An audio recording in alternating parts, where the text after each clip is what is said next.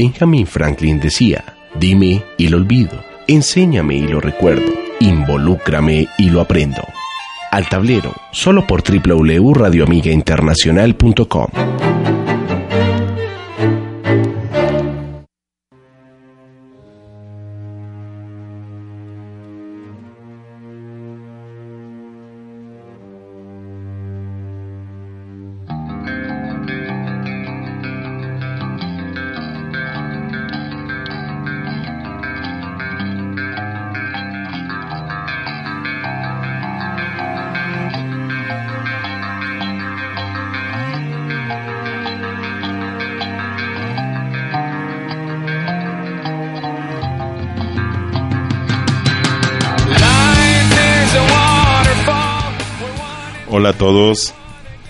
más, semana a semana, aquí, cumpliendo la cita. O sea, tenemos más citas en, en, la radio que en el médico, que en la familia, que en todo lado. Porque la radio simple y llanamente es espectacular. Como siempre, en nuestro programa semanal de la Facultad de Educación de, de nuestra universidad, la Gran Colombia, Estamos una vez más con dos invitados especialísimos aquí. Eh, nada más ni nada menos que la licenciatura en filosofía. O sea que la charla va a estar muy profunda y a eso aspiramos todos. Eh, recuerden que estamos en www.radioamigainternacional.com, que estamos en el Facebook Live y nos pueden coger facilito, facilito en el Facebook Live a ver si nos volvemos tendencia. Pero no, eso hay que volarlo lejos. Nosotros ya tenemos muchas visualizaciones por programa. Recuerden que ustedes nos pueden enviar los mensajes al Facebook Live o también podría ser al número de celular 321-468-6794. 321-468-6794 y todo lo que ustedes deseen preguntarnos a, los tres, en este caso pues Alexandra y, y Alejandro, pues vamos a tener pues un, un, diálogo muy bonito. Eh, arrancamos con una canción especialísima. Yo, se fueron primero las canciones de Alejandro que las de Alexandra. Entonces vamos a, vamos a, invertir la cosa. En, a ver, 40 segundos, Alejandro, preséntate. ¿Quién eres? ¿De dónde vienes? ¿Para dónde vas? Bueno, yo creo que uno se demora un poquito más contestando todo eso, pero sí una pequeña ubicación, Ale. Vale. Eh, buenas tardes, mi nombre es Alejandro Rincón Gómez. Tengo 20 años, soy estudiante de la licenciatura en Filosofía de la Universidad de la Gran Colombia, eh, sexto semestre. Me interesa bastante la, eh, la filosofía y caí por ella eh, por error, si se puede decir. Y pues simplemente me, me, enamoré de todos los temas que, que, que aborda y también de los profesores excelentísimos que he tenido a lo largo de, de, la carrera que me han ayudado como a a dirigir o enfocarme a, a, unas líneas en específico, que es sobre todo la, la, filosofía analítica eh, y la filosofía política. No quiere decir que sea bueno en esos temas, sino que me interesa bastante. bueno, ahí vamos. Bueno, Alexandra, te toca a ti. Buenas tardes, Alexandra Cantillo, soy profesora de la Facultad de Ciencias de la Educación hace cuatro años, actualmente estoy en el programa de la licenciatura en Filosofía. Sí, Alexandra, ¿por qué la filosofía? Bueno, digamos que no es, no tiene que ver con la formación disciplinar que yo he tenido, que ha sido más en lengua y en literatura, pero sí por un interés, por entender, digamos, cómo se eh, estructura un discurso a partir de los conceptos y la rigurosidad que hay en él. Bueno, muy bien. Eh, genial, pues no, allá ustedes pueden eh, aplaudir. Vea, vea la filosofía, aquí estamos. Alejandro, esa canción, ¿por qué esa canción? ¿Qué pasa con esa canción? Eh, Aerials me, me, gusta, pues, bueno, es una canción de, de heavy metal, al parecer es, mm, heavy metal.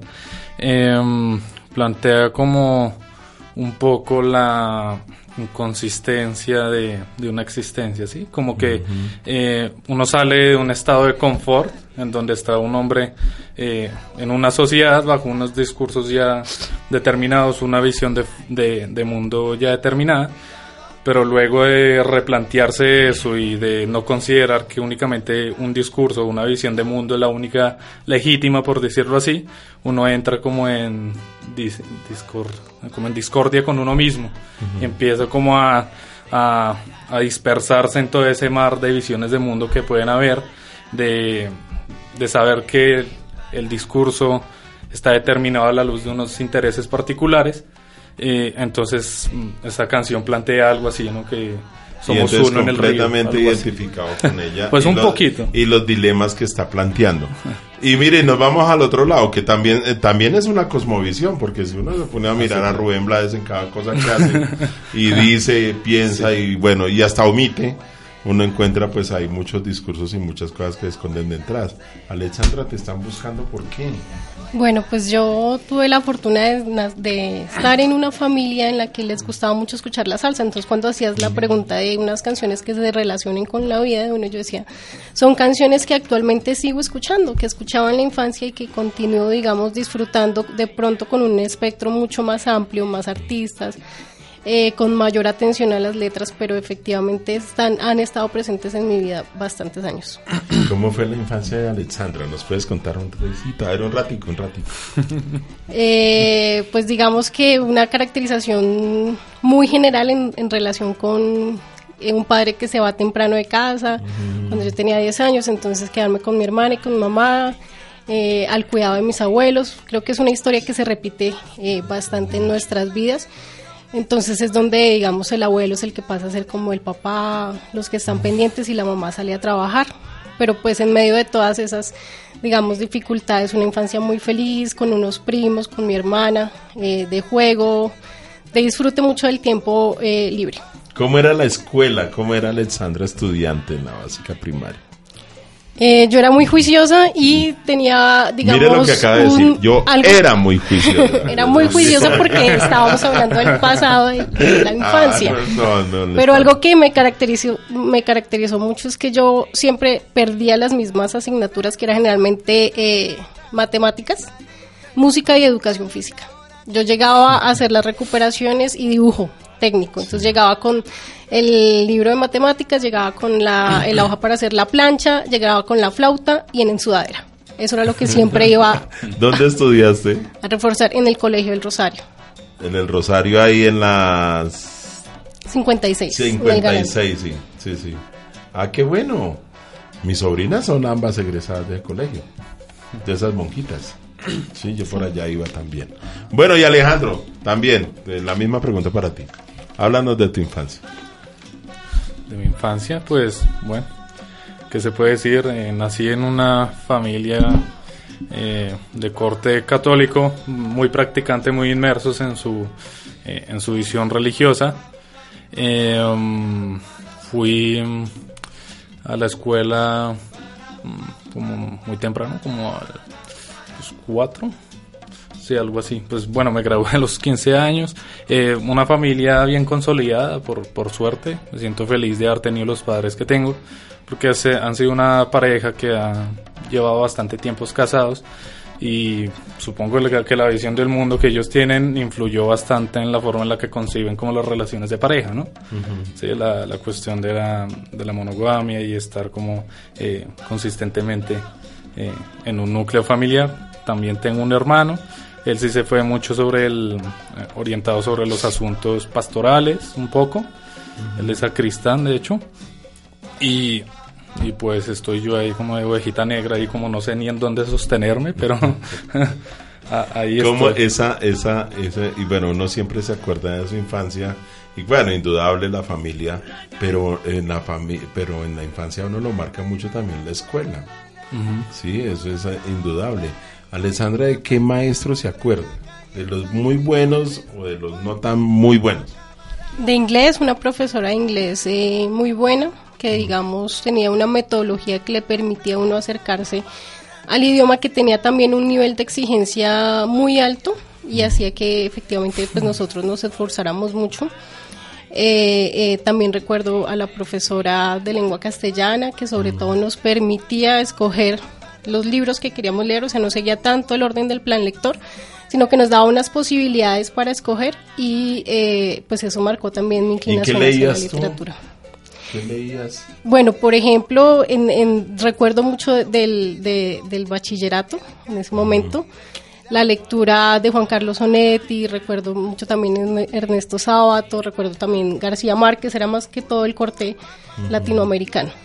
Sí, genial. Eso tiene definitivamente muchísimo que ver con tu opción por la educación. Sí, sí, yo pues cuando egresé, cuando salí del, del colegio pues estaba muy chiquita, tenía 16 años, no tenía digamos una claridad sobre el, el panorama en el cual, pero sí sabía que lo que hiciera, lo que iba a estudiar, no quería que me llevara a trabajar como tal en una oficina, es decir, en, la, en, el esquema de oficina que uno tiene en ese momento y que quería trabajar con gente, con las personas, que tuviese ese contacto. Mm, y cuando ingreso a la licenciatura, pues efectivamente me doy cuenta que es por el lado de la educación donde, donde encuentro. ¿Ingresas de una vez aquí a la Gran Colombia? No, yo estoy egresada de la pedagógica. Ah, de la UPN. Sí. Qué bueno, qué maravilla. Bueno, ¿y tu decisión cómo fue, Alejandro? Mm. Saliste del colegio y... Mm. No, pues yo para esa época estaba haciendo la, la parte teórica de un técnico en asistencia administrativa. Eh, entonces, pues yo me gradué en el 2015 y en el 2016 ya en, la en el primer semestre del 2016 debía empezar a, hacer la, la práctica. Y pues no puedo decirte que fue una época en donde perdí tiempo, pero pues me ayudó a tener como una visión de que simplemente el trabajo de oficina no era para mí, que era pues bastante exigente y no permitía otra serie de actividades por fuera como de, de, ese esquema de oficina, ¿no? Entonces pues no quería estar propiamente en esas lógicas, eh, entonces simplemente salí de ahí, eh, del, del trabajo. Eh, como en el segundo semestre del 2016 presenté la, eh, una prueba a la Universidad Nacional, pues por desgracia no, no pasé. Eh, y pues me llegó la, la, información de que aquí en la Universidad de la Gran Colombia están ofreciendo el programa de licenciatura en Filosofía e Historia, porque yo me iba sobre todo por el componente histórico, que era el que más me fascinaba para esa época. Ingreso a esta universidad por, por esta razón y terminó, fue más enamorado de la licenciatura en filosofía y por eso hice el traslado a la, a la nueva malla curricular. Me parece espectacular. Y pues ahí vamos en sexto semestre. Genial. Fíjese que nuestros invitados, bueno, aparte de, de, que los une la filosofía y que pues han creado allí como un escenario de diálogo filosófico y ya más adelante vamos a hablar de su proceso y de su proyecto de investigación, eh, vamos encontrando como ciertos nuditos, ¿no? Como ciertas coincidencias. Listo, si bien Alexandra está en humanidades, está en la, en la pedagógica, y aquí por este lado entonces me gusta más la historia y me gusta de pronto, sin saber mucho, pues la licenciatura, se, finalmente se encuentran. ¿Cómo se conocen ustedes dos? Empieza Alexandra, ¿cómo, cómo, cómo te encuentras en la vida con? Bueno, ya va un año y un mes. Uy, marcado de, un año y un mes, almanaque. Eh, es a partir precisamente del proyecto de investigación. En el proyecto de investigación, pues yo tengo la figura de coinvestigadora, la profesora Marta Soledad, la investigadora principal, y cuando nos reunimos a pensar el proyecto, la profesora Marta Soledad ya lo conocía, ya había sido estudiante de ella en varios cursos, lo invitó a participar como asistente del proyecto de investigación como un joven, digamos, en formación en investigación y empieza a asistir, digamos, a todo lo que es eh, presentar el proyecto, mirar cómo se van a cumplir esos objetivos, cuáles son los productos. Y efectivamente Alejandro se vincula rápidamente, se entusiasma frente a la propuesta de investigación que se hace y empezamos a trabajar con Alejandro. Genial. Y bueno, ¿y la lectura tuya cómo fue? ¿Cómo ese contacto? Ah, bueno, yo prometo traer a la maestra Marta Soledad aquí. Prometido. Pues sí, efectivamente lo que dice la profesora Alexa. Eh, ya yo había sido estudiante de la profesora Soledad eh, en un curso llamado Pensamiento Postmoderno Gilles Deleuze. Eh, ahí estábamos como en contacto, ella me enseñaba ciertas cosas sobre autores y demás, hasta que ella me llega con la invitación de que pues si yo quería ser un auxiliar de investigación del proyecto que ellos iban a emprender, eh, sobre el modelo curricular y la enseñanza de la eh, lectura crítica en la educación básica en Colombia desde, 2000, desde 1994 2017. Eh, me gustaron como las líneas y pues no está de más aprender cosas de otras disciplinas, ¿no? Y pues la filosofía como también se nutre un poco de lo que es el componente lingüístico, es uno que también me interesa y también el, la perspectiva de la educación en Colombia y básica, porque voy a ser licenciado y necesito saber de eso. No estaba de más saber de eso y las profesoras demasiado rigurosas me, me fueron eh, formando, diciéndome en qué debía mejorar y en qué cosas estaba bien y estoy muy feliz con lo que hemos llevado hasta ahora. Bueno, antes de irnos y, centrarnos en el proyecto de investigación, eh, por allá al fondo está sonando una canción de la derecha, si no estoy mal. Esa no es la mía. ¿Esa no es? No, será ruido y, y Pues si Fito. te busco esa. No, pero Ese es Fito, Entonces, ¿cierto? Sí. esa no. Bueno, bueno, esa no, Bueno, esa es no la- tuya. Esa no es tuya, entonces sí es tuya. ¿Tampoco? Ah, bueno, igual. Bueno, vamos a ser. mirar ahorita, porque vamos a tratar de mezclar como varios temas. O sea, en, en, en esto, en esto de la, de la enseñanza de la lectura crítica, yo hace poco conocí unos maestros que decían que a los niños había que enseñarles a cantar. Luego de enseñarles a cantar, había que enseñar, porque en el canto pues hay mucho gusto. Luego de, enseñarles a cantar hay que enseñarles a escribir. Y luego de, de escribir lo que cantan, ah, es podemos asegurar aprender lo que se escribe y lo que finalmente se canta. Bueno, ¿para qué traigo eso? Pues que ese mezclado entre la música, entre la literatura, la historia, de mirarnos como esas, esos maestros eh, que podemos, bueno, en el caso de Alejandro que va a ser un maestro de filosofía y bueno, y nosotros que ya lo somos, pues nos encontramos es alrededor de cómo leer el mundo, de cómo leernos y cómo apreciarnos. Alexandra, ¿cómo más harías tú esa mezcla? O sea, si la, la, la, cómo la música en tu práctica pedagógica se vuelve algo tan importante. Bueno, pues primero, frente al comentario que hacías, yo diría que tiene sentido, digamos, lo que es la oralidad y la musicalidad en la primera infancia, viene a ser uno de los pilares, digamos, los cuales se espera a los estudiantes se acerquen a lo que es el estudio, a lo que es el colegio, ¿sí? y, y así está en la, en la política, digamos, educativa, entonces tiene un sentido. El, el problema de la adquisición del código de lectura y escritura es mucho más complejo y dependiendo del modelo donde uno se pare, van a privilegiar la escritura o la lectura, entonces la producción o la lectura de la producción de otros primero, ¿sí? Entonces digamos que depen- depende mucho de la perspectiva. Pero lo que uno ve a veces es que la música muy presente en los primeros años de la escolaridad de los estudiantes se va olvidando mientras van, digamos, pasando los años y se vuelve mucho más acartonado, ¿cierto?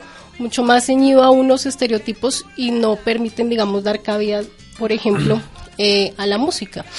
Entonces considero que sí, que, que debería, digamos, estar, podría uno involucrarla de una u otra forma en las prácticas pedagógicas, porque también está presente todo el tiempo en la vida de los estudiantes. En toda parte. Digamos, cuando uno, uno escucha, por ejemplo, lo que está sonando por allá en el fondo, que ca- casi nadie, eh, Héctor Lavoe y, Escarcha, y bueno, y todo lo que eso es muy complejo no asociar la vida del artista, su musicalidad, las canciones, lo profundo que tiene y de alguna otra manera el que, el que le gusta, pues algo diría, oiga, ¿por qué le gusta? ¿Será solamente el ritmo? Yo creo que tiene que ver también con los conceptos de la vida misma. Y, y, pues genial que eso pudiéramos volverlo pues todo un motorcito pedagógico para tratar de, de- de mejorar como muchas las cosas. Bueno, una pregunta eh, así muy, muy concreta. ¿Cómo inicia el proceso de investigación Bueno, al, al plantear, digamos, el, el- o tratar de ubicar esa pregunta, problema, pues obviamente teniendo en cuenta las líneas de investigación de la facultad, entonces decimos, acá eh, los estudiantes de la licenciatura en filosofía, los profesores de filosofía se enfrentan a, a, digamos, a un problema y es el hecho que en el 2014 el ICFES cambia ¿sí? su modelo de evaluación, que antes se evaluaba por separado filosofía y lenguaje, a una, una evaluación que denominó la lectura crítica, como si uniera la filosofía y el lenguaje en lectura crítica. Eso generó, digamos, algunas discusiones, algunos artículos de los profesores de filosofía, pero es un ruido que quedó ahí y ya. Y no encontramos una investigación rigurosa sobre qué implicaciones tiene el denominar ahora la lectura crítica, ¿cierto? La evaluación que se hace de lectura crítica para lo que se denomina, digamos, la enseñanza de la filosofía y el, el, futuro de los licenciados en filosofía. Entonces, dimos, ese es en el campo en el que nos gustaría investigar. Y bueno, y Alejo, ¿qué tiene que decir frente a ello? Es decir, ese, ese después de empezar a datear, a rasguñar, a rasguear, pues a, a, rastrear pues toda esta literatura de, de, esa transición, finalmente, ¿qué encuentra para, para Alejandro Rincón, digámoslo así? ok, para mí, cosas supremamente interesantes de cómo es que eh, se plantea una política educativa eh, pública.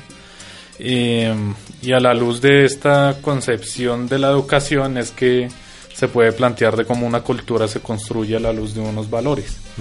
Eh, y pues yo, yo categorizaría o diría, afirmaría de que es una cuestión bastante nefasta eh, esa sustitución o esa unión de entre lenguaje y filosofía, pues si bien las dos se nutren de, de ambas, ambas disciplinas, me parece que las dos deben tener cierta autonomía de unas cosas que deben formar.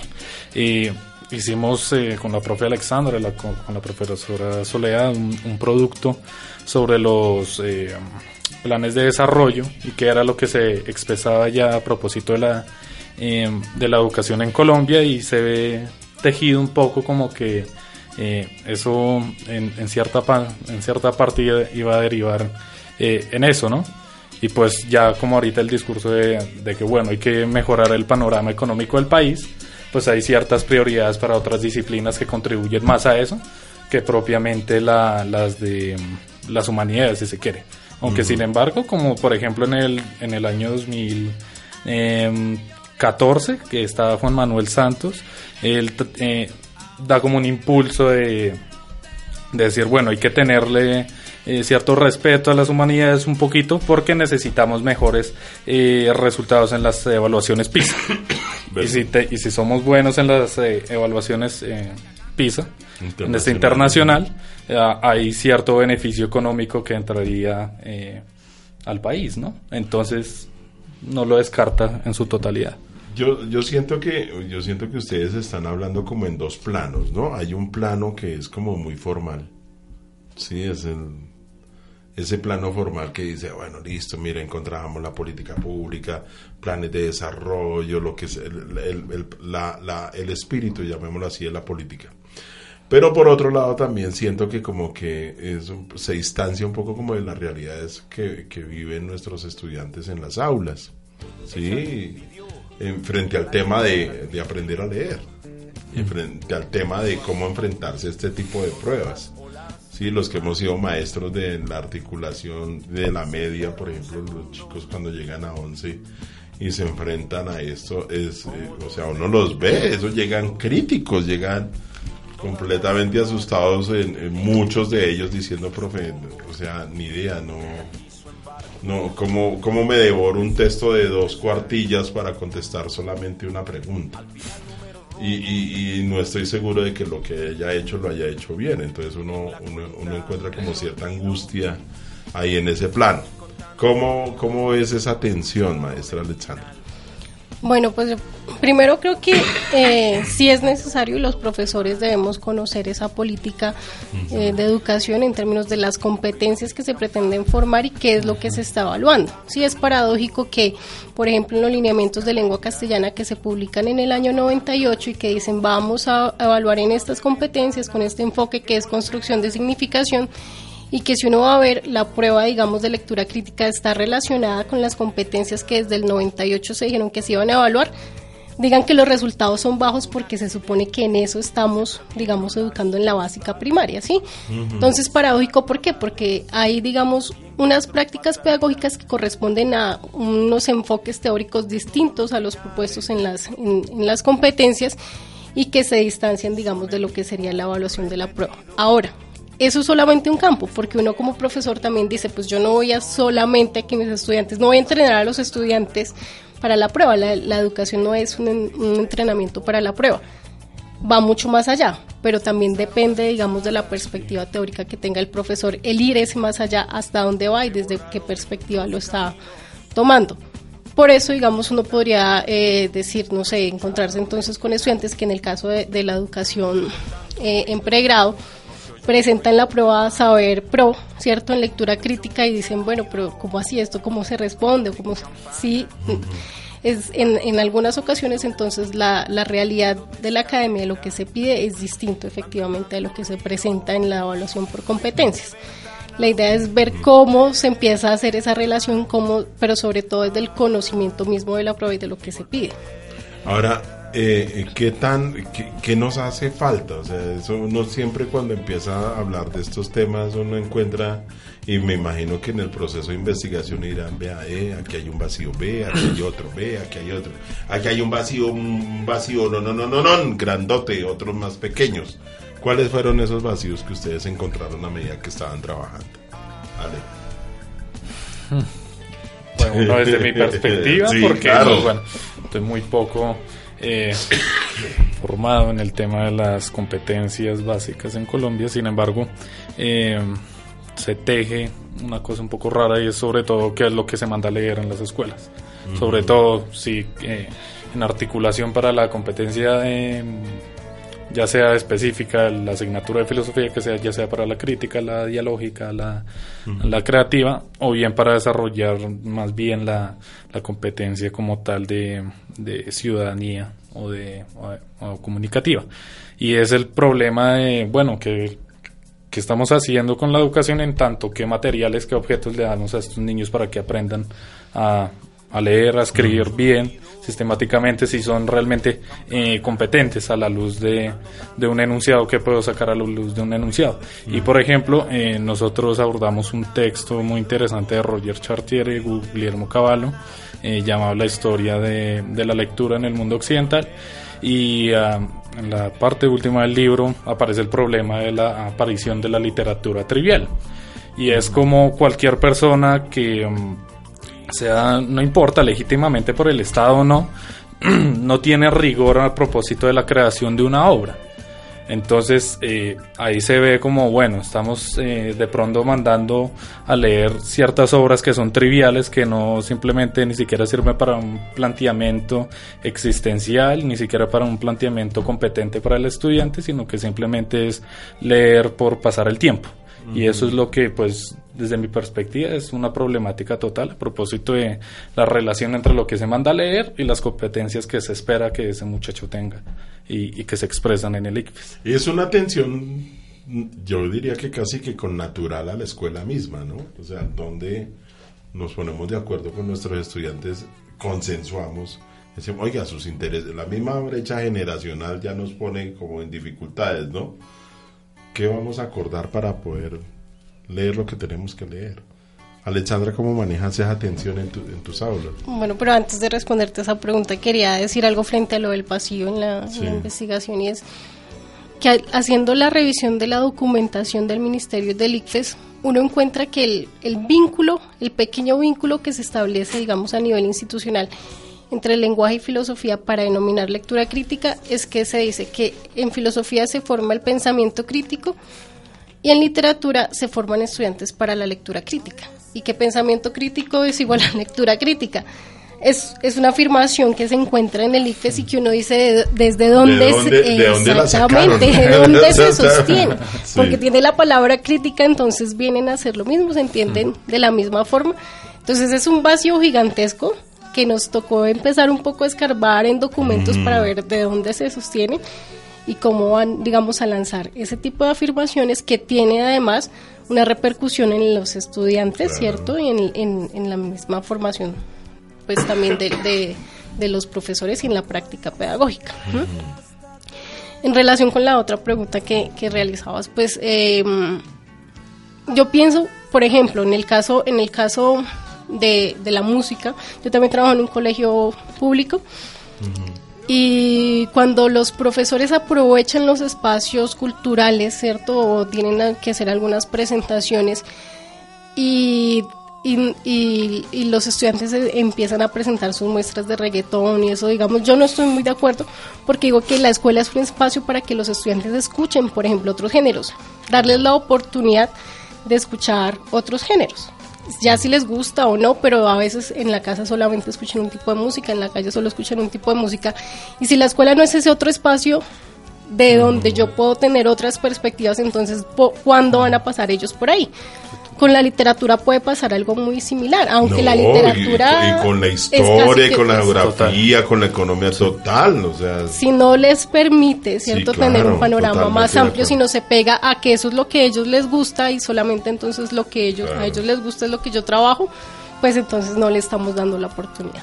no, pues completamente de acuerdo. Yo, yo, yo siento que por lo menos los festivales deberían ser repotencializados. Bueno, ustedes dos podían ser mis hijos, pero yo recuerdo mucho de, de pequeño los famosos viernes literarios que nosotros teníamos. Y, y tú encontrabas, eh, o sea, unos motores de propulsión a chorro en música colombiana, en música salsa, en todo carranguera. Yo recuerdo mucho de, de niño la música de la carranga. Además, nos enseñaban el contenido de las letras. ¿sí? Hoy eso como que yo lo siento mucho y bueno, yo sé que Google es, ahí está todo, pero, pero siento mucho la pérdida, por ejemplo, de los cancioneros. Sí, habían cancioneros donde uno podía mirar despacio el contenido, cómo estaban armados los versos, cuáles eran esos sentidos para tratar de enamorar y siempre desear, pues querer leer más y mejor. Sí, era como la, como la idea. En, ¿Cómo sería, cuál, cuál sería el ideal de, de, de, de- medir eh, ese, el trabajo de, la lectura, eh, diferenciándola desde el lenguaje y desde la filosofía? ¿Cuál sería el ideal? Cu- ¿Cuál sería el camino a seguir? Como, como, como dirían, oiga, ustedes dos, después de haber investigado todo, este, todo esto, todo esto, como dirían, oiga, hay por lo menos una, una lucecita decir, oiga, esto debería hacerse de esta manera. ¿Encontraron ese camino? O por lo menos los síntomas, maestro. No, pues yo creería que no hay una fórmula ahí en ese sentido. ¿m? Eh, uno lo que encuentra es que ojalá los estudiantes que uno tienen pasaran por ahí, por ejemplo, pasaran por la prueba de lectura crítica y les fuese bien porque la conocieran, porque dieran de estas competencias tengo que dar cuenta, pero que efectivamente fueran más allá, porque entonces hay una circunscripción de la lectura a unos elementos específicos de esas competencias, sino que fuesen más allá, pero que pasaran por ahí, digamos, pero no se quedaran ahí y tampoco un poco rezagados. Entonces no es tanto en la fórmula, ¿sí?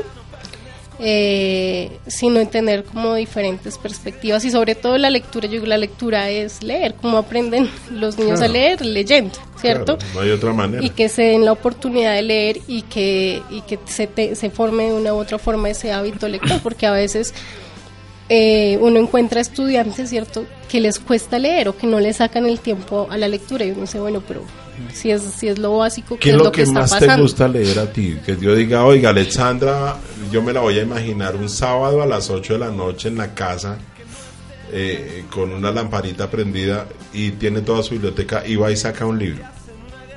¿Cuál sacas? No, pues si hablamos de un autor que yo, digamos, Sí. es Cortázar, un autor ¿Sí? que De pe a pa. que yo leo y que disfruto leer y que a veces cuando estoy, le pues uno se dispersa en las lecturas académicas que tiene que, Claro. que realizar, ¿cierto? Pero que cuando uno tiene un tiempo dice, uy, voy a leer nuevamente este cuento y es un encuentro bonito.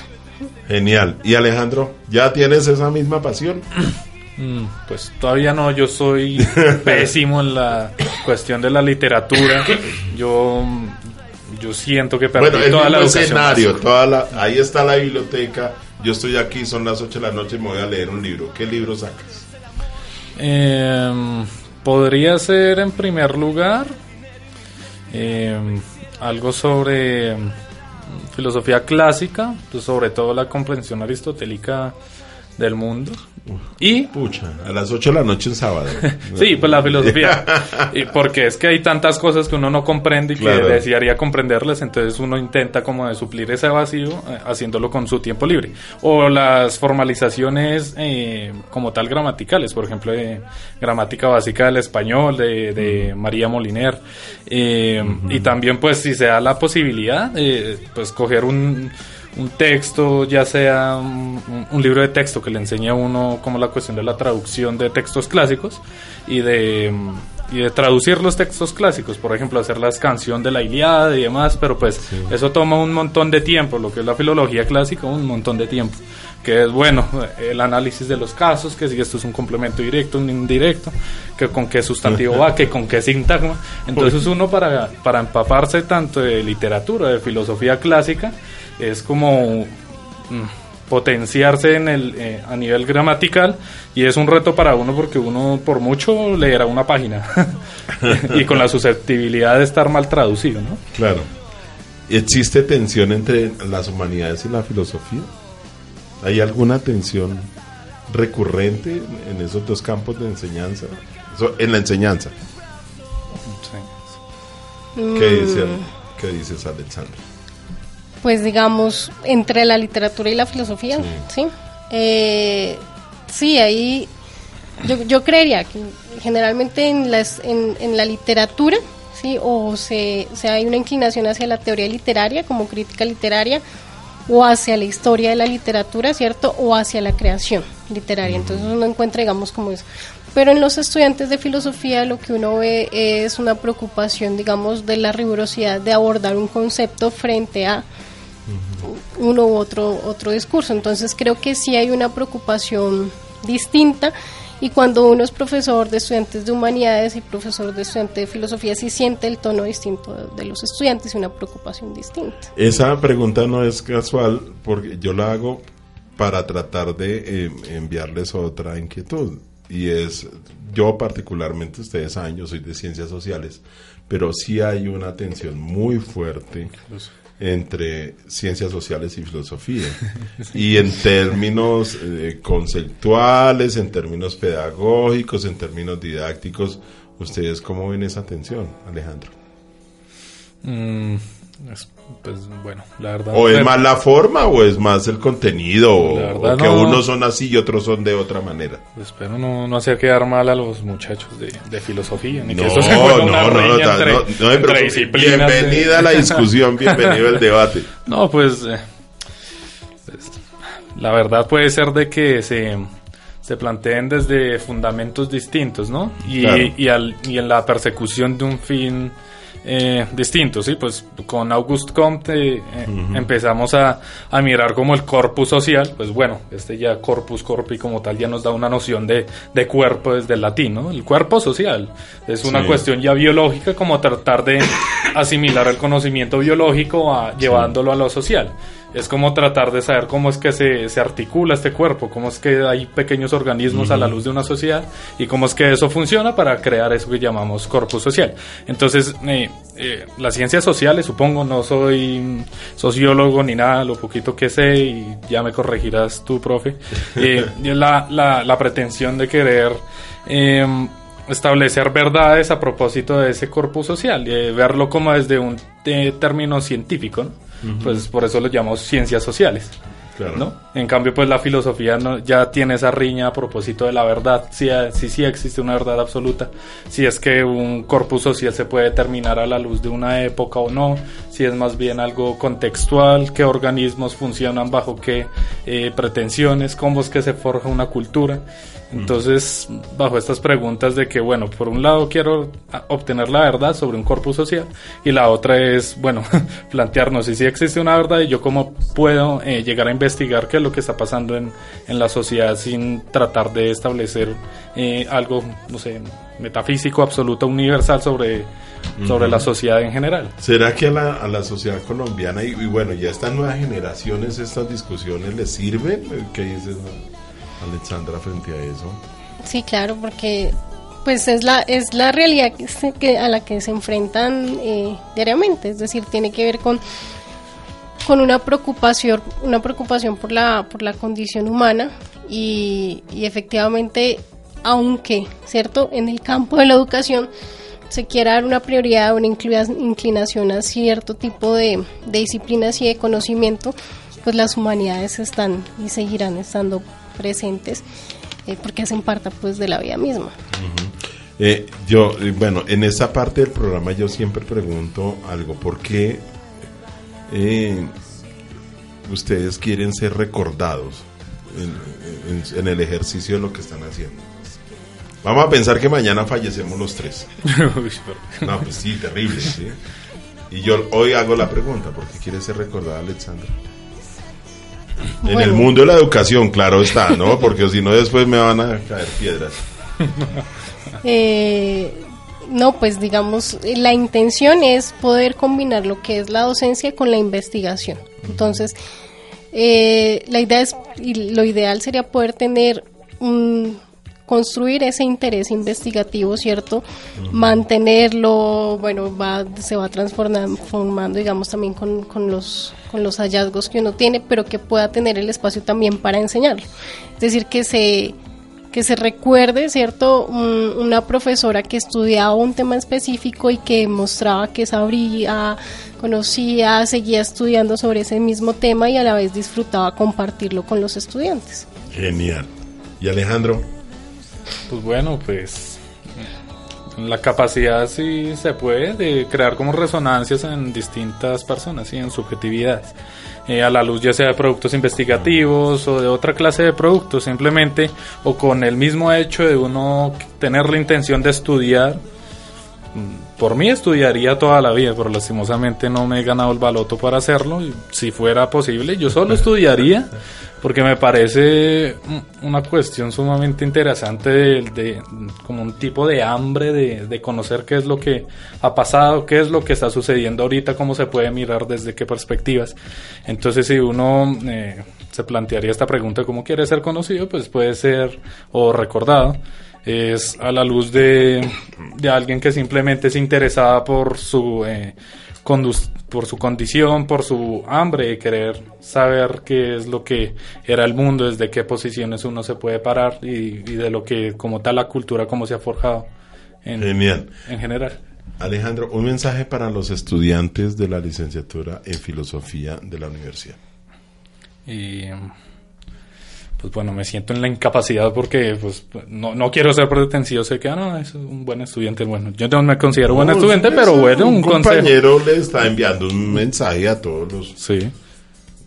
200, 300, no sé, estudiantes del, programa. No, no, no, llegamos ni a 100, pero... pero, pero, ojalá fuéramos muchos más. Sí, claro. Pero bueno, le, les daría pues el consejo de amar lo que están haciendo y lo que están leyendo y tomar posiciones eh, a propósito ya sea de un autor o de una línea de pensamiento. No estoy aquí diciendo que no, vamos a ser radicales, entonces no vamos a abrirnos hacia otras ideas, sino que es como tratar de ser rigurosos a propósito de lo que uno cree saber, ¿no? Porque por lo general a nosotros los estudiantes de filosofía a veces andamos como muy egocéntricos, de que entonces somos los, somos los místicos, de que nadie nos comprende y que entonces... No eh, caminan sino levitan. Y, y, y ahí no, entonces eh, nuestra, nuestra disciplina, se puede decir, la filosofía la la, la mayor cosa del mundo. Pero pues si en serio van a afirmar ciertas cosas, que tengan el carácter y, exponerlo del porqué, y de amar y el interés de estudiar. Porque hay a veces que algunos estudiantes a veces llegan sin leer a, la clase y pues bueno, si estás estudiando algo es que tienes la posibilidad de, de, de, de hacer lo que es debido de acuerdo al programa. Pues si hay condiciones, por ejemplo, de trabajo, de tiempo, pero es como el, el amor por hacer una cosa. Y si yo amo eh, la filosofía, pues debo conocer la filosofía y leer lo que me tienen que... Creo que en eso estamos profundamente de acuerdo. El mensaje a tus estudiantes, Alexandra. Bueno, que ubiquen, ¿cierto? Traten de estructurar ese objeto de estudio, que sea, digamos, como una guía para el camino, digamos, de las lecturas que ellos hacen un, un recorrido. Entonces, teniendo un objeto de estudio, tratando de configurar un objeto de estudio, seguramente las lecturas que van haciendo van tomando otro sentido, ¿cierto? Y les permite también ir consolidando una postura frente a, los diferentes textos con los que ellos se van a ir encontrando en el camino. Genial. Cuando en, bueno, es que sobre la educación y sobre lo que pasa en las facultades de educación y lo que nos pasa a nosotros los maestros es que sufrimos de muchas tensiones. Una de esas tensiones importantes es que a los maestros se nos exige que seamos los agentes del cambio, de la transformación. ¿sí? Eh, uno ya en la práctica sabe que eso no es mecánico, eso es fácil, eso, gratuito. Eso se demora, eso a veces pareciera que los programas, que las facultades no avanzaran, entonces existe como una cierta angustia de y, vamos entonces miremos la tecnología, miremos el siglo XXI, las nuevas, la revolución digital, etcétera. Eso va creando tensiones muy profundas en el aula y en, los campos de saber. Y los maestros la sienten, ¿no? los maestros no nos digamos mentiras, nos enfermamos, nos da lumbago, nos da crisis, nos da angustia, bueno, nos da muchas cosas, nos da insomnio. Eh, ¿Cómo, ¿Cómo lee la maestra Alexandra desde su quehacer pedagógico eh, ese tipo de exigencias sociales que nos hacen a, las facultades de educación y a los programas que tenemos que ver con ella?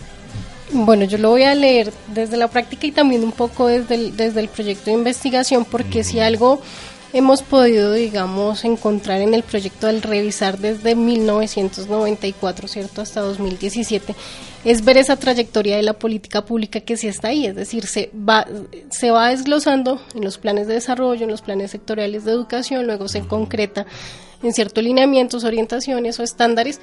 Pareciera que no, no fuese a tomar presencia, pero poco a poco se va construyendo ese discurso y casi que aterriza, ¿cierto?, en las prácticas pedagógicas. Entonces, primero es entender esa construcción discursiva, cómo se da, en qué tipo de denunciado se puede presentar y no sentirlo tan desligado, digamos, de, de la práctica pedagógica. Es decir, no es que yo abro el salón y me encuentro con una realidad distinta de un momento a otro, es que se ha ido formando discursivamente a través del tiempo, a través de, una, de ciertas, digamos, eh, puntadas ¿cierto? Y que toca con mucho cuidado tratar y, saberlas leer. Y considero que ese conocimiento también entonces es lo que nos, nos lleva a enfrentar de una u otra forma esa realidad.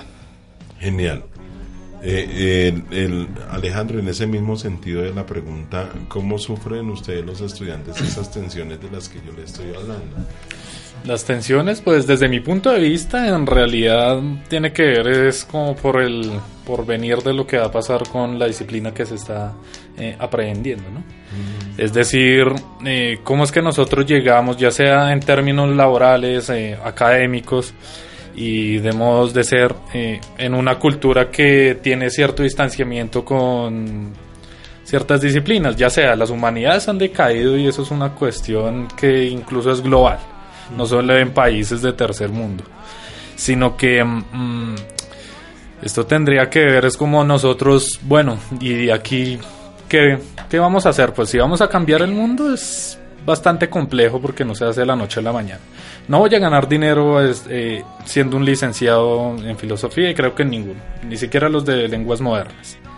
Entonces es como esa tensión, como qué es lo que va a venir en un mundo, en una cultura que simplemente no le interesa lo que uno estudia y que, que simplemente las condiciones no se dan para, para seguir como profundizando en rigor eh, un tema, por decirlo, y lo expongo acá. Es como eh, uno querer leer una cosa, pero voy a la librería y el libro está como a 120 mil. Uy, fue madre si yo quiero el libro, me toca es buscar otras alternativas de cómo lo hago. Bueno, hay bibliotecas, pero bueno, pues leer eh, en fotocopias o, tomar apuntes en el cuaderno no es lo mismo que uno tener el, el, libro mismo, subrayarlo, leerlo, releerlo, tenerlo personalizado. Y, y eso en general porque mm, lo planteo desde este punto de vista porque es que tiene que ver eh, en una correspondencia con la cultura y qué es lo que vamos a hacer nosotros como para tratar de cambiar esa cultura. Y, es, y si no hay cierto interés hacia la filosofía, pues creo que una labor de nosotros va a ser arriesgarnos a tratar de, resonarle en los estudiantes que hay algo que se llama filosofía, que es sumamente interesante, que está por fuera de las lógicas eh, supremamente radicalmente mercantiles, que es como lo que hoy estamos viendo. Eso, eso, eso nos pone en otro escenario, eh, maestra Alexandra, y es que parece ser, y, es un hecho, que definitivamente los cambios de los intereses de las nuevas generaciones de estudiantes con, con, lo que está establecido, desde ahí nace como la cosa crítica, ¿no? O sea, frente a lo que está establecido. En ese sentido, eh, y en una visión así como muy eh, pues fatal de la vida, estamos condenados a desaparecer los humanistas, los licenciados en sociales, los licenciados en filosofía, cada vez las matrículas son menos, ahora los, los, los pelados están en una cosa mediática por ponerse a producir rápido, entonces necesitamos bienestar, calidad de vida, dinero, cantidad, hay que acumular capital. Sí. de alguna u otra manera, ¿estamos condenados a eso o la esperanza cuál es, maestra? Bueno, es paradójico. Digamos, en, en, en el informe de, de, la OCDE, cuando Colombia ingresa a la OCDE, en el informe de educación, van a mostrar que la profesión que más estudió y en la cual hay, por lo tanto, más desempleo es administración de empresas, porque hubo un momento en que el discurso de que si usted estudia, por ejemplo, filosofía no va a tener plata, pero si usted estudia administración de empresas, pues va a, ganar dinero. Y al creerle ese discurso, pues muchos estudiaron administración de empresas de forma que no pueden responder al mercado laboral el número de personas que estudiaron.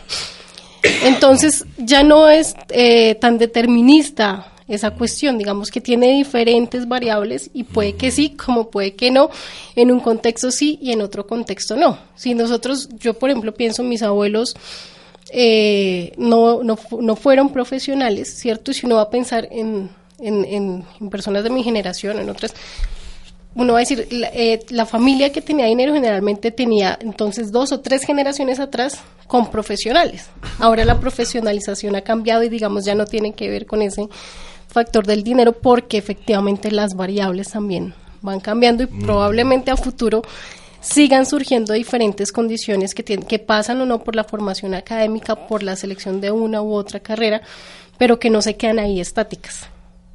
Sino que entonces lo que, lo que diría uno es hay que tratar de leerlas, ¿cierto? Leer cuáles son esas condiciones y a partir de ahí estarse moviendo. Pero también con lo, en relación con lo que decías de crítico, por ejemplo, es, es, ver cómo se distancia el Ministerio del ICFES de esa noción de crítico, porque lo que uno va a encontrar finalmente en lo que es la lectura crítica es una lectura más desde el corte de la comprensión de la estructura del discurso, cuál es la intencionalidad, cuáles son las estrategias discursivas que se utilizan, pero no va en, términos de una contraposición del discurso. Excesivamente sintáctico. Y, muy, y, muy diferente y más, y más más complejo hablar de conciencia crítica, que es a donde se debe finalmente llegar. Entonces ahí como que eso genera mucho ruido. Bueno, estamos eh, ya finalizando. Eh, creo que ha sido un programa rico en debate, en argumentación, independientemente de la de la misión de, de, que este sea un programa dedicado pues solamente a su proyecto de investigación.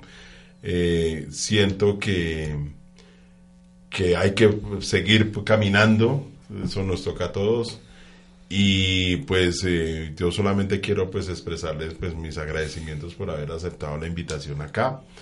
Eh, al tablero ya cumplió un año de estar al aire y pues vamos a ver cómo celebramos esto finalizando este año. Muchísimas gracias a los dos. En 10 segunditos unas palabras de despedida de cada uno de los dos. Alexandra. Bueno, pues gracias por la invitación. Eh, poder compartir lo que se está haciendo en la licenciatura en filosofía, lo que se está haciendo en el campo de la, de, la investigación, pues es muy bueno. gracias, maestra. ¿Y Alejandro? Vale, un agradecimiento al profesor, a a todos los que nos invitaron, también animarlos a, que hagan parte de este programa, también animarlos a que hagan parte de los proyectos de investigación de la universidad, que no se vayan por la cuestión fácil de hacer otras cosas distintas al proyecto de investigación, a la monografía, que se animen, que la investigación es hermosa y que lo hagan con rigor. Bueno, yo me quiero despedir acá mandándole un saludo pues a bueno, Mauricio Palomo, nuestro coordinador de humanidades, también a Edwin García, nuestro coordinador de filosofía.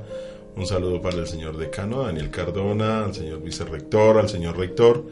Y pues estuvimos aquí, pues, eh, haciendo lo que más nos gusta, conversando.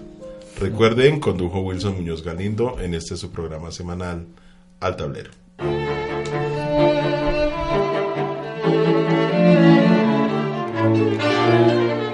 Benjamin Franklin decía, dime y lo olvido, enséñame y lo recuerdo, involúcrame y lo aprendo. Al tablero, solo por www.radioamigainternacional.com.